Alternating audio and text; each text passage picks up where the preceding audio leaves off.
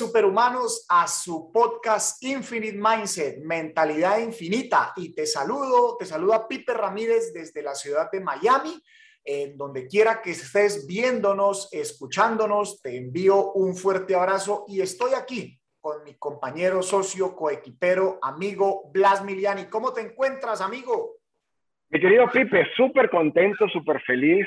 Yo creo que estamos abarcando temáticas muy, muy a la vanguardia, temáticas que están causando de verdad una disrupción en las personas que la escuchan porque les son útiles.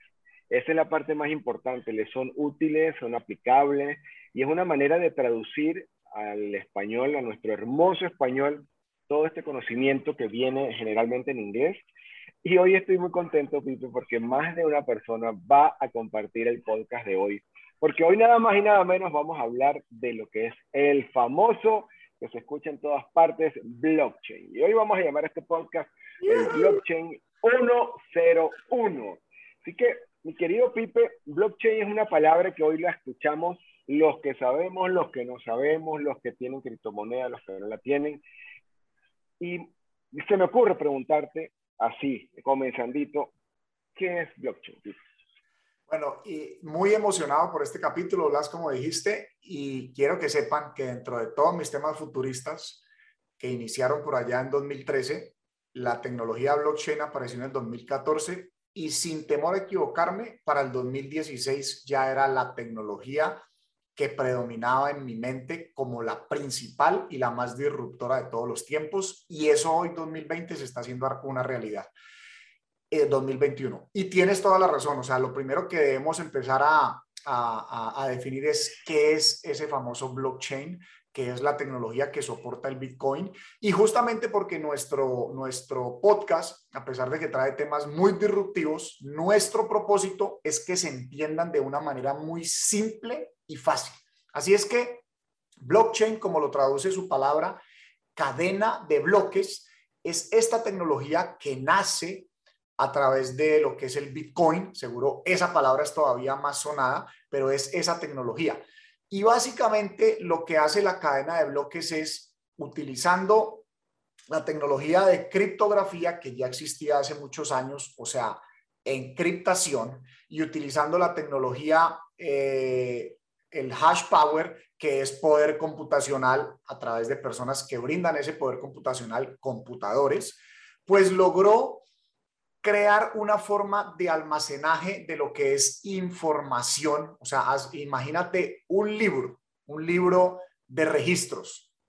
No importa si es de dinero, de eh, artículos, de procesos logísticos, de votación, de cualquier cosa que te quieras imaginar. Obviamente, esta cadena de bloques nace como con, un primer uso como el tema de las monedas, de las criptomonedas. Entonces, imagínate ese libro de registro donde se apunta, este uno es de Juan, pero este uno Juan se lo está entregando a Pedro. Entonces, básicamente lo que sucede en ese libro de registro, los libros de registro siempre independientemente que fueran a nivel gubernamental, a nivel privado, a nivel de bancos, a nivel de compañías de tecnología, han podido ser vulnerados o hackeados o cambiados o manipulados o modificados de alguna manera.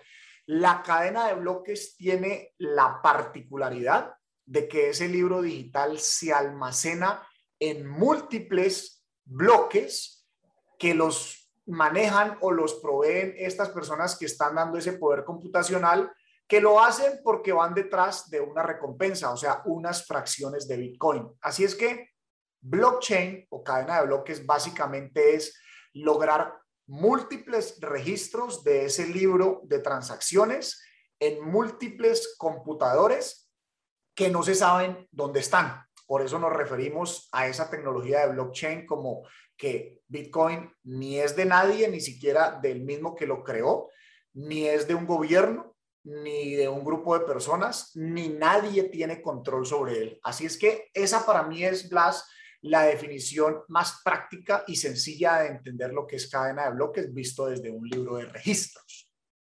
Listo, entonces tenemos que es así como un libro gigantesco. De hecho, tengo entendido que desde la primera transacción de Bitcoin hasta la última que se acaba de hacer en este instante, todo eso está registrado y tiene una, por supuesto, la congruencia de todas las operaciones que se han hecho a lo largo de este tiempo.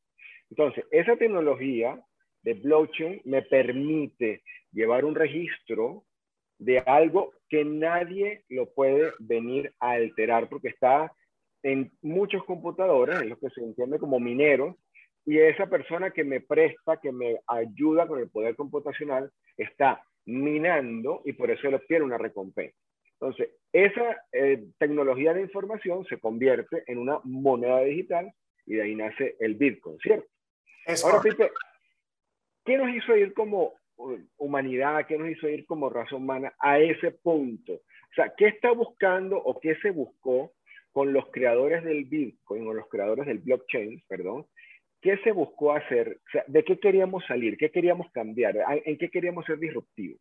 Pues mira, yo creo que la característica principal de nosotros los seres humanos como raza viviente es que justamente siempre hemos creado, hemos tenido una capacidad de invención para superar absolutamente todos los problemas de la historia.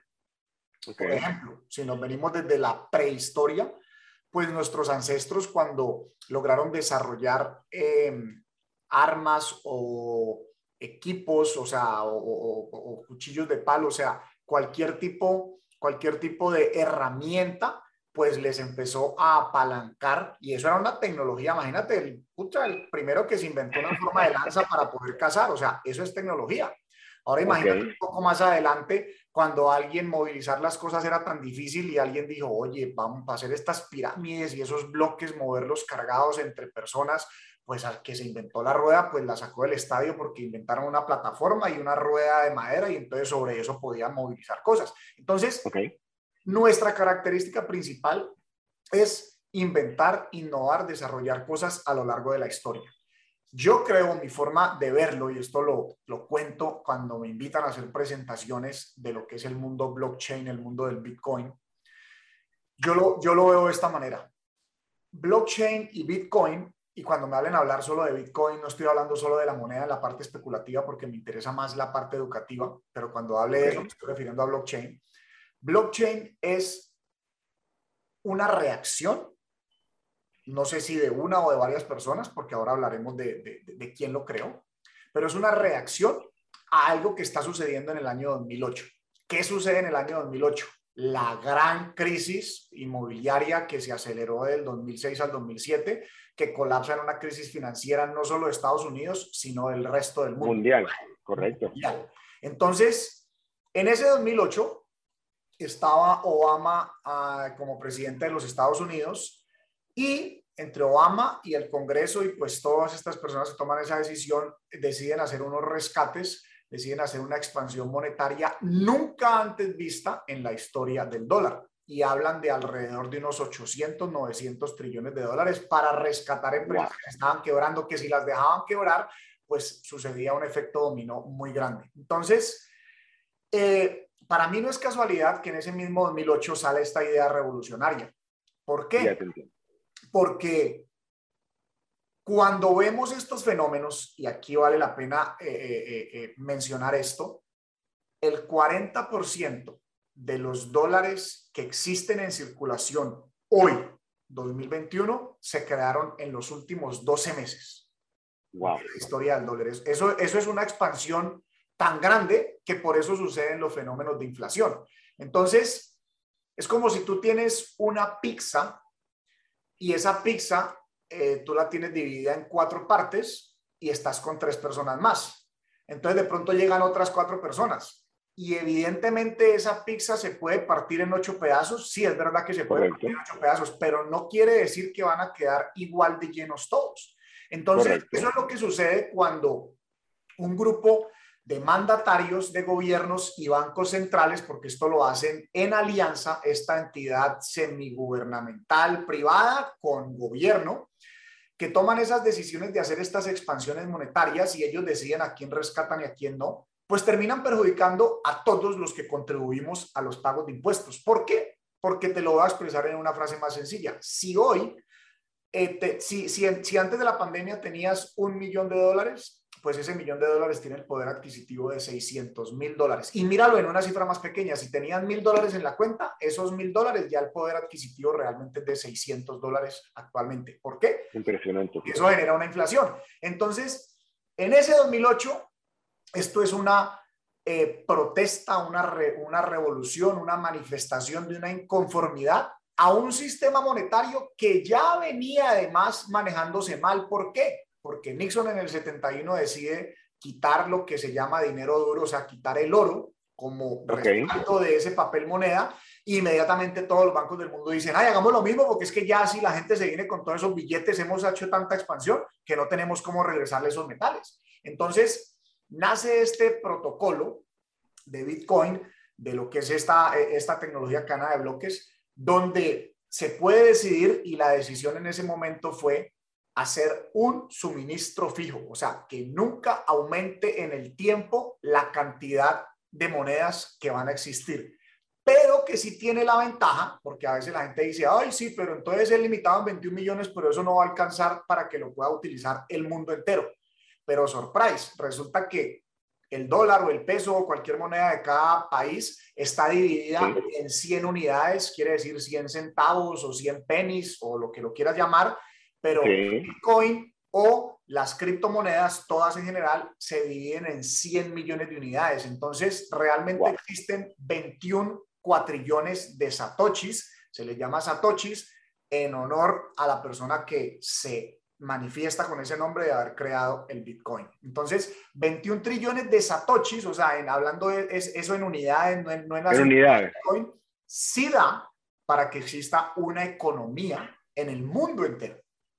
Ahora, Pipe, con eso que tú nos comentas, se pudiese decir que ese movimiento lo que viene es a buscar recuperar poder, autoridad e independencia en las finanzas de la mayoría de la población. O sea que eh, satanizar o, o, ver como negativo la tecnología del blockchain sería como, en cierta manera, erróneo, porque más bien todo lo contrario, lo que estamos buscando es dar la libertad de romper esos controles gubernamentales y de grandes grupos para que el, el, la mayoría de la gente tenga control de sus finanzas. ¿Eso puede ser una interpretación de lo que pasó? Buenísimo lo que acabas de decir, porque yo sí expreso mi rebeldía, mi inconformidad desde, o sea, ahora la expreso públicamente, pues porque afortunadamente he tenido la oportunidad de crear eh, estos canales de comunicación pero desde el 2010, 11, 12, que empiezo a entender, porque yo no solamente, a, mí esa, esa, esa, crisis,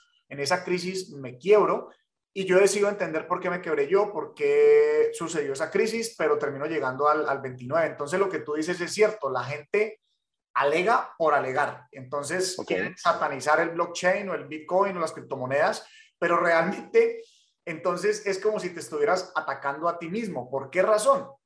Porque al final los gobiernos y estos bancos centrales son los que toman esas decisiones por unas pocas personas y ahí es donde entra mi rebeldía, los que son eh, del mundo cripto, del mundo blockchain, el creador de esto de movimiento o los creadores, además de otras cadenas de bloques, esa inconformidad a un mal manejo que se viene presentando. Entonces, es totalmente acertado lo que tú dices, Blas, estoy totalmente alineado con eso. Esto al contrario nos da poder porque cuando los bancos centrales deciden emitir más dinero, pues nos están quitando poder a nosotros. Ahí hay una centralización de este manejo de esos activos, mientras que el Bitcoin es totalmente descentralizado. O sea, nadie puede cambiar ese protocolo de que van a existir más 21 millones de monedas de Bitcoin.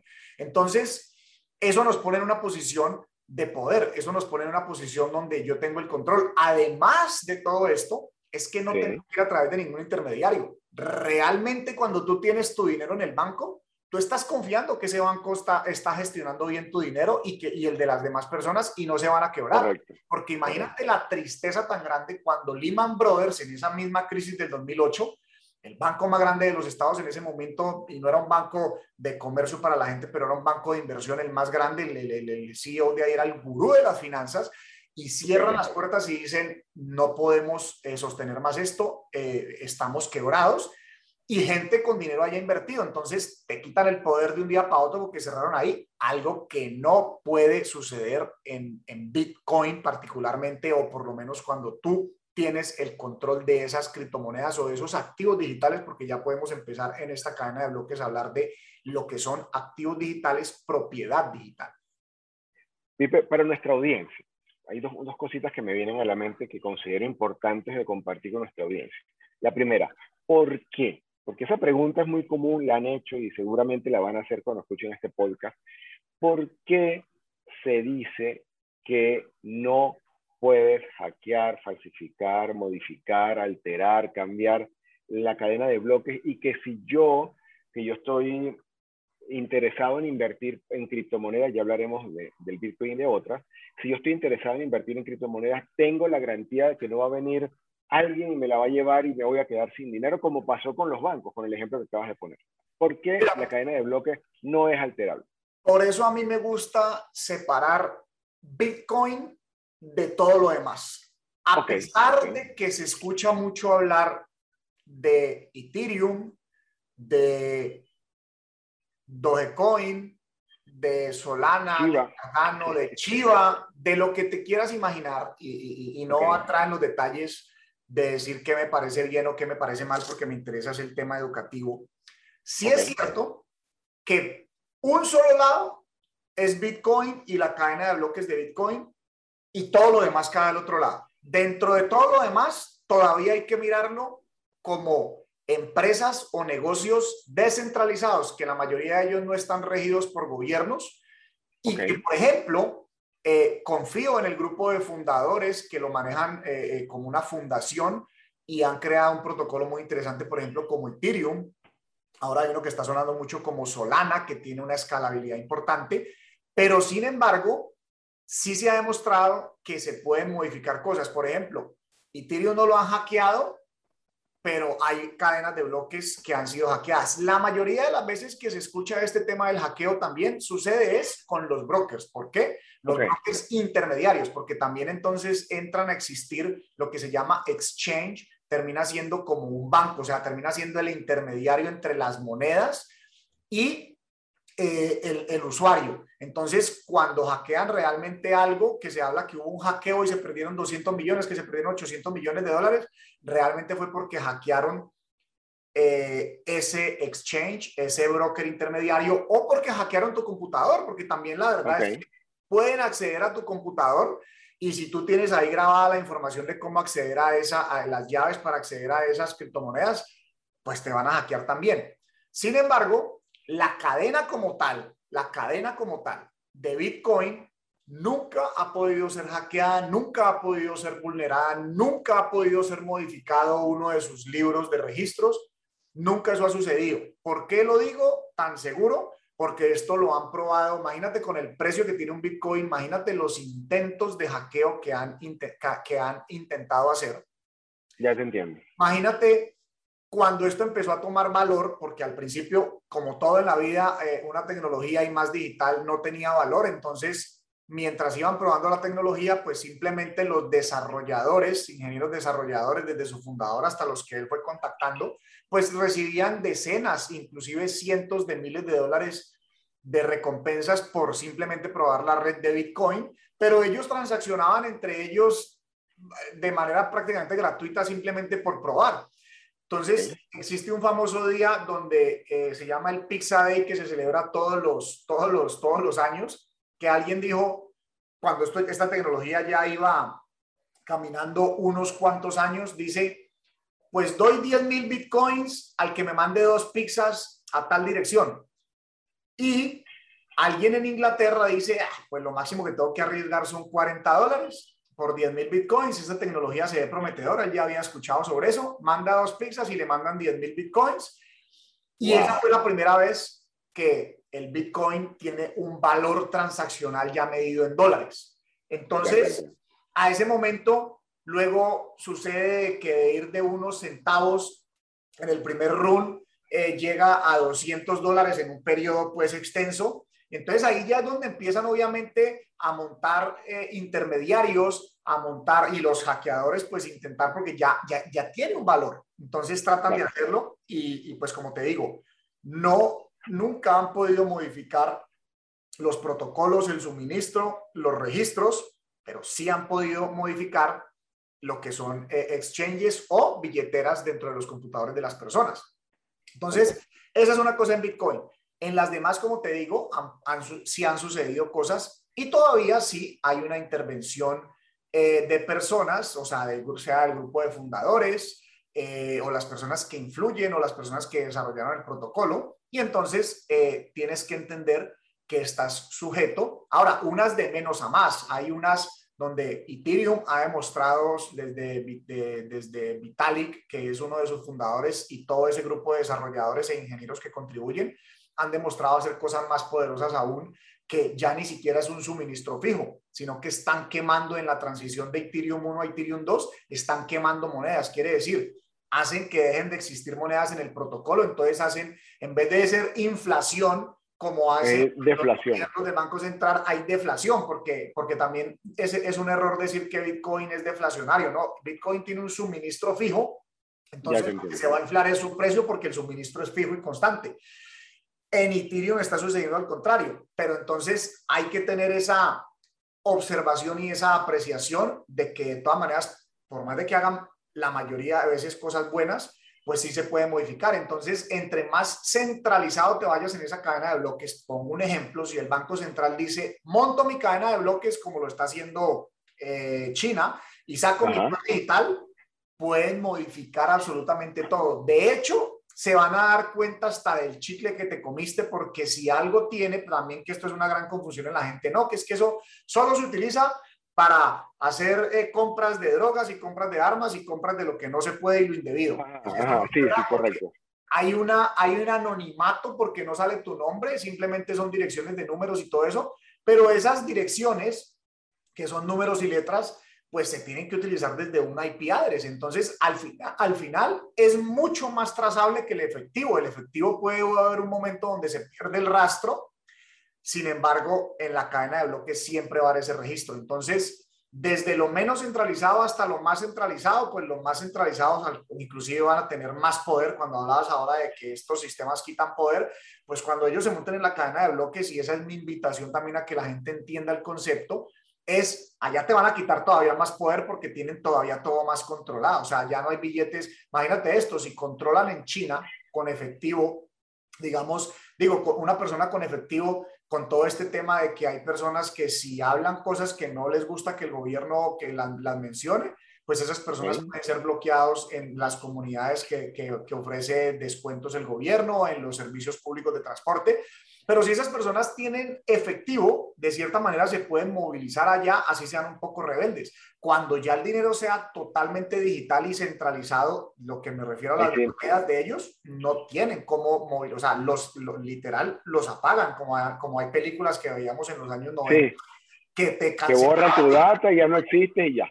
no existes y perdido. Entonces, ahí tiene mucho más sentido entender el mundo descentralizado porque hacia allá vamos. Ahora, fíjate qué interesante, Pito. A ver, para, para ver si lo, lo, compartimos de esta manera también. No es hackeable, no es modificable, tienes toda la garantía porque no está en un solo sitio digitalmente. Está repartido en muchísimos sitios y no hay manera de ir a modificar, a cambiar, a alterar esa información que está en todos los computadores que, que tampoco sabes cuáles computadores son y eso te garantiza de que esa, esa información encriptada no se va a alterar, porque cuando tú alteras en un solo computador, no cuadran en los demás. Por eso es que se llama, por, eso es que es la criptografía, corrígeme, o sea, todo encaja de manera perfecta. Al alterar uno y no poderlo alterar en todos los sitios, se sabe, se determina y se entiende de que ahí hay algo que no funciona y por eso no se da el cambio. Es correcto. Tal cual, mi querido.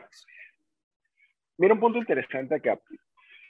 El Bitcoin ahorita el 3 de enero del 2022 va a cumplir 13 años, ¿cierto? Ajá. 13 años va, a cumplir el Bitcoin.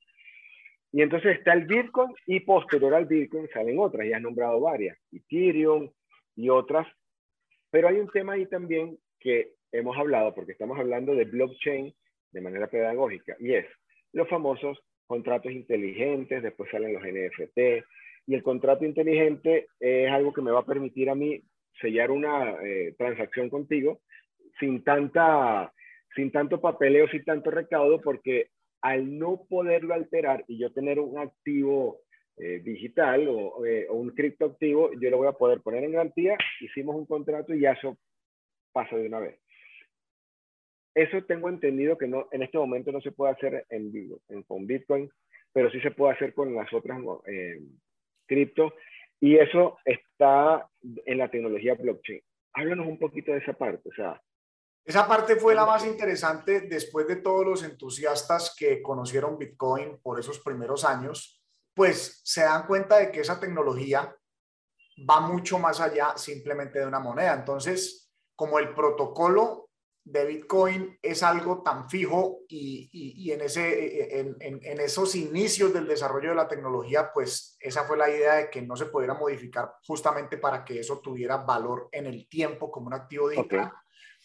Pues de todas maneras, esta gente ven la posibilidad de generar este tema de los contratos inteligentes, o sea, de que esos registros puedan almacenar cosas más allá simplemente de transacciones de monedas. Entonces es donde viene el nacimiento de Ethereum. Ethereum nace con el propósito de poder auto ejecutar contratos inteligentes, como tú bien lo explicaste, o sea, si yo pongo esta condición y se cumple este criterio, se autoejecuta el contrato y las dos partes no tienen que intervenir tanto, no, no tiene que haber tanta intervención de otras personas o entidades en esa transacción. Podemos transaccionar de tú a tú sin conocernos, generando toda la confianza posible porque las reglas del juego están preestablecidas para lo que quieras, que quieras, para lo que sea que quieras hacer.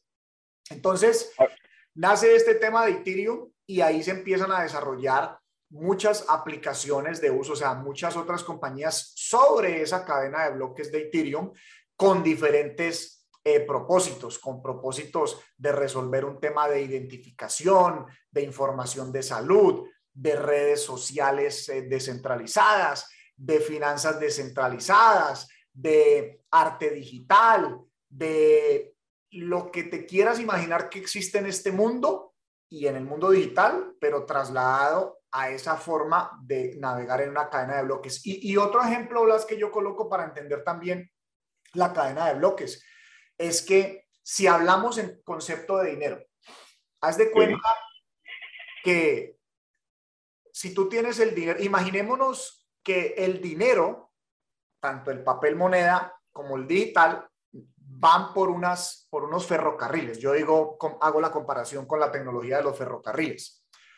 Pero cuando tú vas con papel moneda en tu carrilera, en tu carrilera de dólares, y, de pronto tú dices, ay, yo quiero hacer un negocio con Irán, pues resulta que esa carrilera tiene frenos de fronteras porque hay un punto donde Estados Unidos ni siquiera te va a dejar salir porque ellos dicen, no, papá, los dólares de Estados Unidos, ah, y así vayas desde Venezuela o desde China que tengas dólares en otra parte del mundo, el, el tema del SWIFT está controlado, entonces esa carrilera la controla los grupos bancarios más grandes del mundo y le dicen, no papá, esos dólares no pueden salir de ningún lado para llegar a Irán porque nosotros tenemos bloqueado ese país.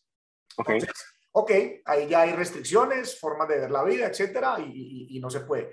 En el mundo del blockchain, imagínate los mismos criptodólares o cualquier criptomoneda, lo que se llaman stable coins o cualquier criptomoneda, pues también son unas carrileras, pero son unas carrileras que no tienen freno. O sea, esto abre un paso gigante que no había podido resolver lo que es el Internet en cuestiones de dinero.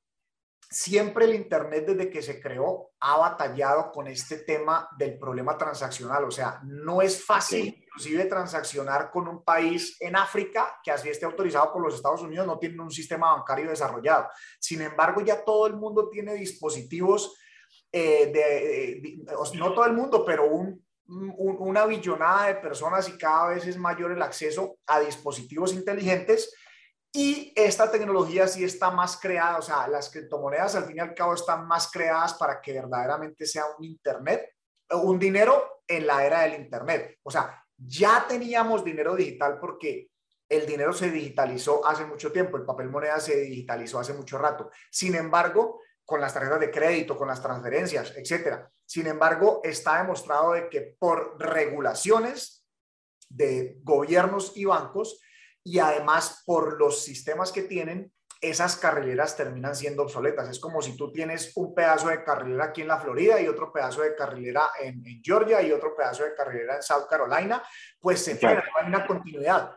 Las carrileras por las que navegan las criptomonedas son ilimitadas porque no solamente pueden funcionar aquí en el planeta, sino a cualquier parte del, del, de este sistema solar o del universo que logremos llevar Internet, básicamente. Te entiendo.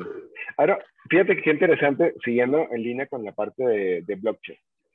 Em, yo puedo cambiar, o sea, un Bitcoin por otro Bitcoin. Yo puedo entregar este Bitcoin y después agarro otro y lo uso y tiene el mismo valor. Eso es lo que se llama, eh, son fungibles, ¿eh? corrígeme. O sea, yo... Correcto. También un, un Ethereum y otro Ethereum. El blockchain sale también, o sea, está el soporte para algo que hoy en día está también en boga, Pipe, y son los famosos NFT, o Not Fungible Token. Entonces yo puedo eh, no hablarlo desde el punto de vista de moneda, porque no va a haber intercambio, sino de eh, cómo registrar una obra de arte única, puedo registrar este, una canción única, puedo ir registrando, pues, así como su nombre le indica, cosas originales o únicas, ya sea en el mundo digital. ¿Qué ventaja, verdad? ¿Qué oportunidades en línea con esto de que lo que viene a ser el blockchain más bien es devolver la independencia, el control de, de las finanzas y, el motor productivo a, todas las personas. ¿Qué ventaja me da que yo aprenda a utilizar NFT y en qué puedo aplicar NFT? Aparte de lo que ya hemos dicho. Un punto muy importante que tocas aquí en, en lo que son las bases de entender blockchain. ¿Qué otro problema aparte de esto que mencionábamos del tema del dinero y tomar control, resuelve la cadena de bloques. Realmente resuelve el problema de propiedad digital. ¿Qué quiere decir eso? En el Internet, en la era del Internet, desde los años 90 hasta antes de, de, de Bitcoin y blockchain, la propiedad digital no existía. ¿Por qué razón? Porque yo podía crear una pieza de arte digital y decir, es solo esta, y te la vendo Blas, y tú decides dar un millón de dólares, pero ¿qué garantía podías tener tú de que yo no enviara esa obra digital o la vendiera más veces a otras personas? Tal cual. Como te mandaba un email a ti, se lo podía mandar a miles de personas.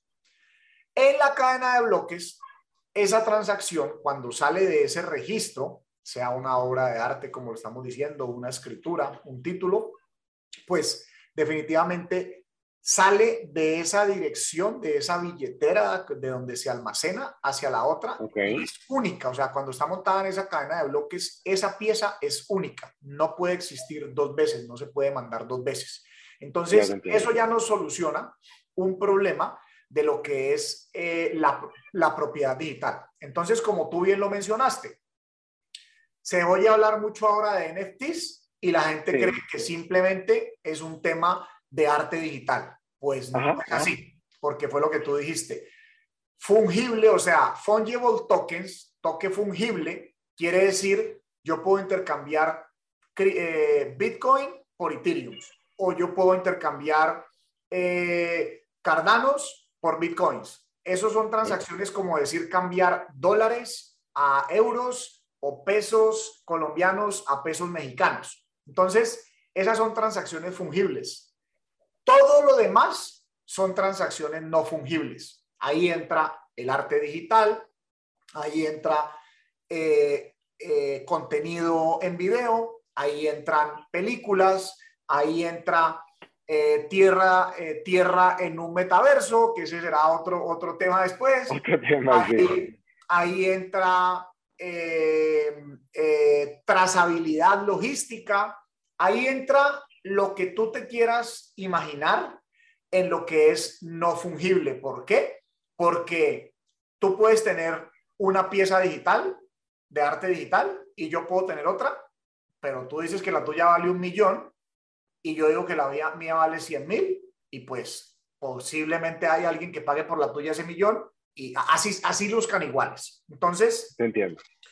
Ahí es donde nace este tema de los NFTs, non-fungible tokens y da paso a este tema de lo que es eh, la propiedad digital después de ya haber tenido propiedad digital en lo que se trata de dinero. Acá puedes tener propiedad digital exclusiva, única, invulnerable en las otras cadenas de bloques.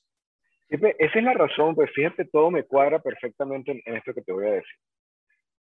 Si ya puedo tener control persona a persona de finanzas, de monedas, si ya puedo tener control de registros de lotes, de registros de, contratos inteligentes, si ya puedo tener control de la autoridad eh, o de la, de la intelectualidad en, en, la creación digital, ¿sí?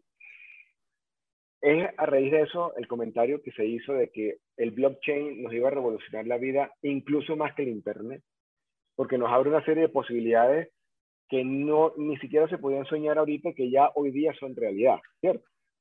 Ahora, ya para finalizar el podcast, estamos de verdad súper interesante y ya estamos llegando al final. ¿Qué le recomendarías tú, que eres una persona experta, no de teoría, sino de práctica, porque trabajas con cripto, trabajas con blockchain, lo hablas, lo predicas y lo aplicas en tu vida y en tus negocios? ¿Qué le recomendarías a tres personas diferentes desde estos tres ángulos? El que no conoce nada y que hoy es la primera vez que nos ve o escucha el tema de blockchain, ¿sí?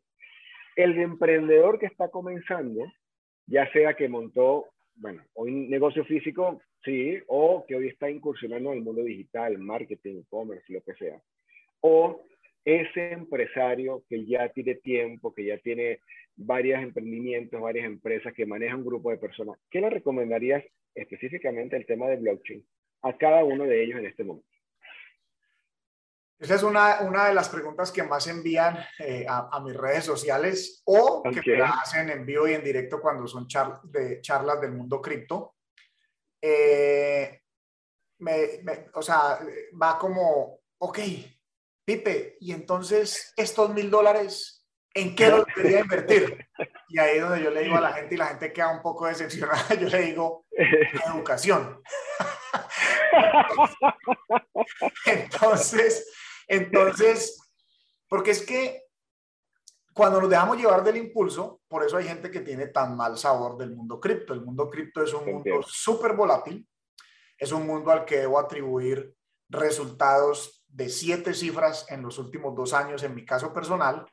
Es un mundo al que debo atribuir resultados de ya estamos cerca de las ocho cifras en un fondo que yo manejo eh, de cripto, pero cuando no se entiende es que la gente tiene estos malos resultados porque hay una volatilidad extrema. ¿Por qué? Justamente porque es un mercado no regulado.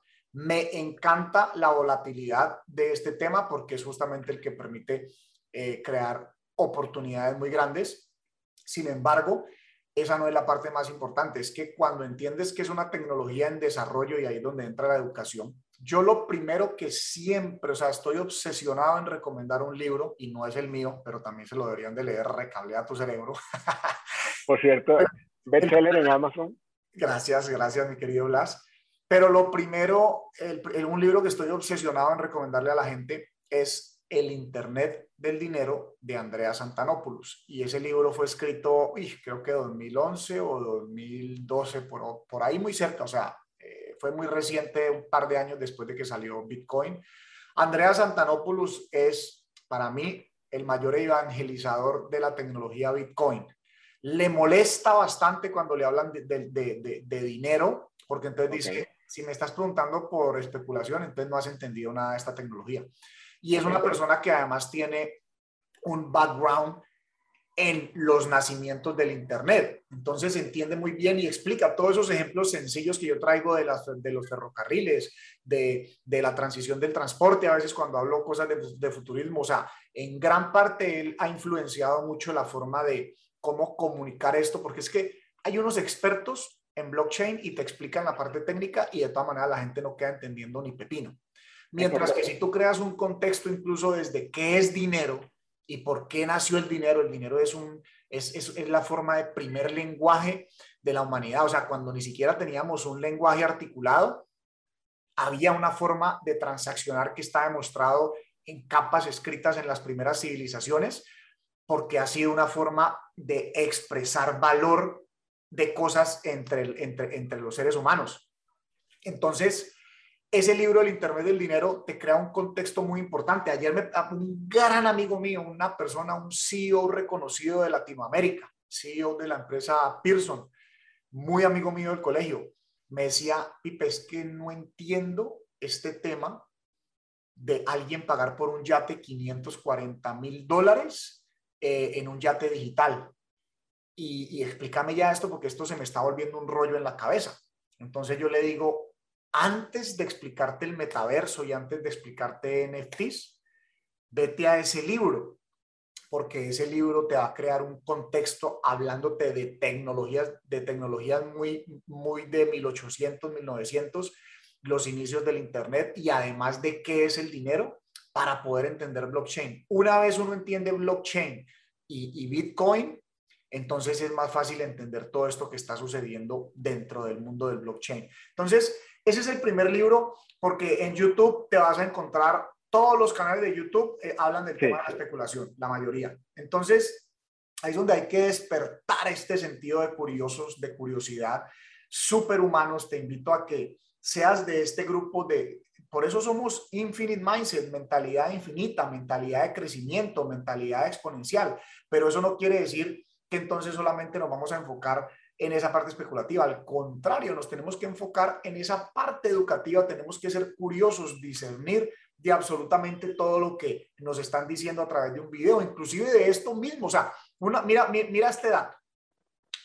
Gente seria que en algún momento fueron detractores de Bitcoin, que se dedicaron a hacer una investigación de Bitcoin con el propósito de escribir un libro de que eso era un fraude, que Bitcoin no funciona y que es una tecnología que no va a funcionar, pues terminaron siendo personas criptoentusiastas, defensores del mundo blockchain, defensores de, de, todo lo que tiene que ver con esta, con esta movida. Entonces, no podemos pensar con eso, eh, que con un videíto ya lo vas a resolver. Ahí es donde te vas a este libro, El Internet del Dinero, sigues profundizando, hay grandes autores, o sea, no hay una mejor forma de retorno de inversión de conocimiento que a través de un libro. Los canales de YouTube, y esto va tal vez un poco en contra de esto que hacemos nosotros por nuestros eh, medios digitales, pero en serio, o sea, la información condensada de años de investigación de una persona se encuentran en un libro. Este podcast nosotros lo preparamos en un par de horas, en un par de días. Entonces, el retorno de inversión que tiene leyendo un libro es lo más grande que vas a tener y ya hay grandes eh, autores en este tema, pero el inicio, el Internet del dinero de Andrea Santanopoulos. Perfecto, Pipi. Y eso aplicaría tanto para el que está comenzando, como para el que está intermedio, como para el que ya tiene desarrollado una, una, una estructura ya. Mira, yo he hablado con personas que han ganado cientos de miles de dólares en el mundo cripto porque llegaron por un consejo especulatorio que le dijeron, oye, compra Bitcoin. Y pues obviamente si compraste dos Bitcoin cuando valían 200 dólares eh, cada uno, pues obviamente hoy en día tienen arriba de 100 mil dólares, pero no entienden verdaderamente la tecnología, entonces se van enfocando todavía más en el mundo, en el mundo especulatorio. Aquí la, el llamado, la invitación es justamente a entender esta tecnología porque esta tecnología va a cambiar el mundo. O sea, si creemos que el Internet cambió el mundo, esta lo va a cambiar y a una velocidad mayor.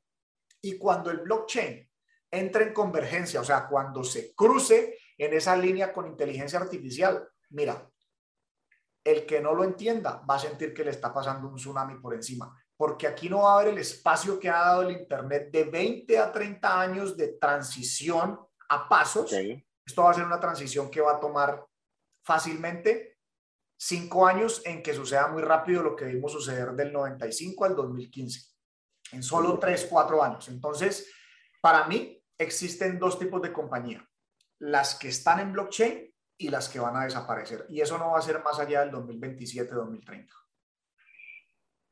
Bueno, lo compartimos a toda la, comunidad y nuestra audiencia para que comience a capacitarte. Vamos a invitarlos a que lean este libro que Pipe acaba de recomendar, El Internet del Dinero.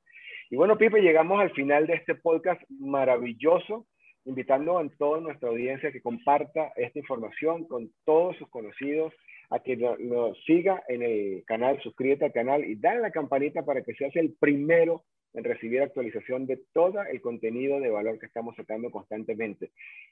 Si nos sigue por las otras plataformas, eh, si es Spotify o Apple Podcast o cualquier otra, por favor, comparte para que los algoritmos nos vayan posicionando y cada vez más personas reciban de manera gratuita este conocimiento de mucho valor, de muchas horas de preparación, pero con mucho cariño para todos ustedes. Mi querido Pipe, nos despedimos entonces de nuestra comunidad.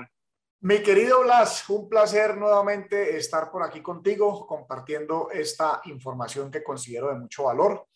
Resistirse a entender blockchain es como resistirse a entender Internet en el año 90-95. Y a mí me pasó, se los está diciendo una persona que creyó que simplemente era una máquina de escribir un poco más avanzada y luego entonces empecé a sentir en el 2010 que me estaba pasando un tsunami con encima, un tsunami por encima, teniendo el tiempo para hacer esa transición.